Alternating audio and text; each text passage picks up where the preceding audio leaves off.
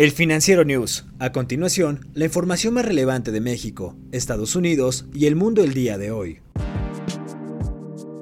El estadounidense Maurice Clever Caron es el único candidato para ocupar la presidencia del Banco Interamericano de Desarrollo. Clever es el actual asistente adjunto del presidente Donald Trump de Estados Unidos, quien romperá la tradición de haber sido un latinoamericano el que lleve las riendas de este banco, una de las principales fuentes de financiamiento para América Latina.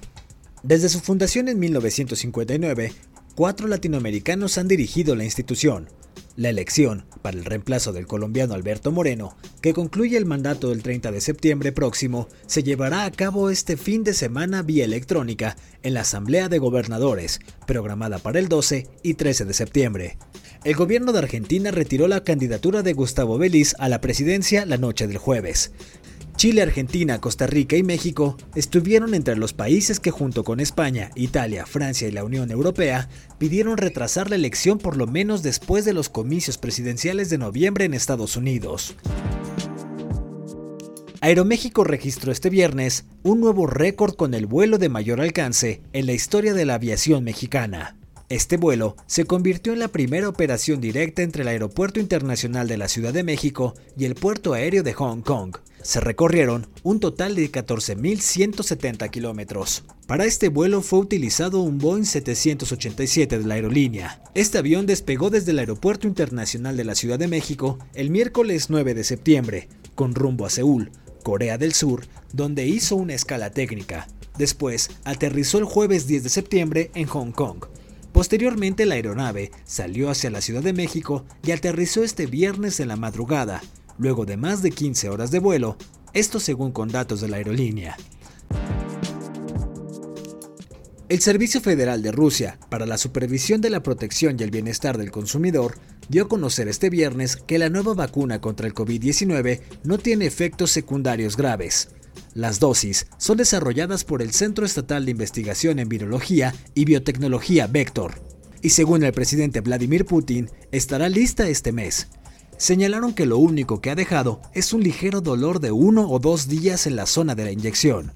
El 11 de agosto, Putin dijo que Rusia registró su primera vacuna contra la enfermedad y la calificó como la protección efectiva.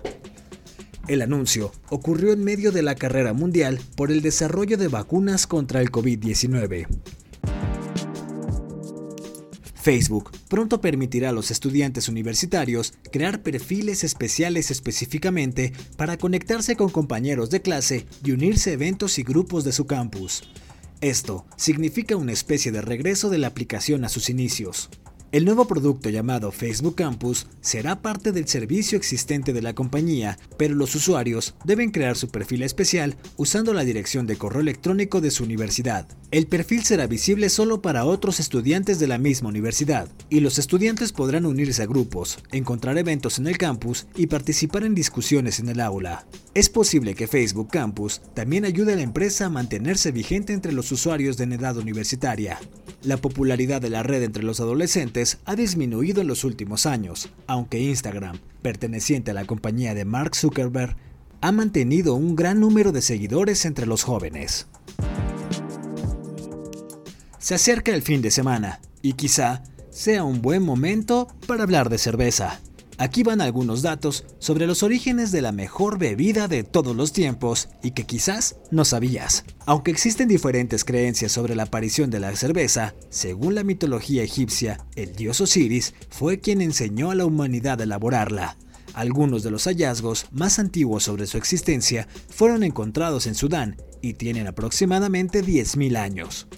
Existen también pruebas de que los chinos hacían una clase de cerveza llamada Q hace más de 4.000 años.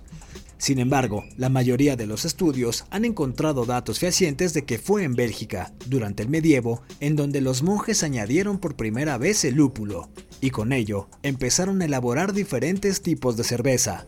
La cerveza elaborada a partir de la cebada hizo su aparición en México en 1544, aunque los coras y los tarahumaras del norte de México la empleaban mucho antes de la llegada de Cortés. Hasta la próxima entrega del Financiero News. ¡Salud! Yo soy Daniel Maldonado y la producción es de Daniel Díaz.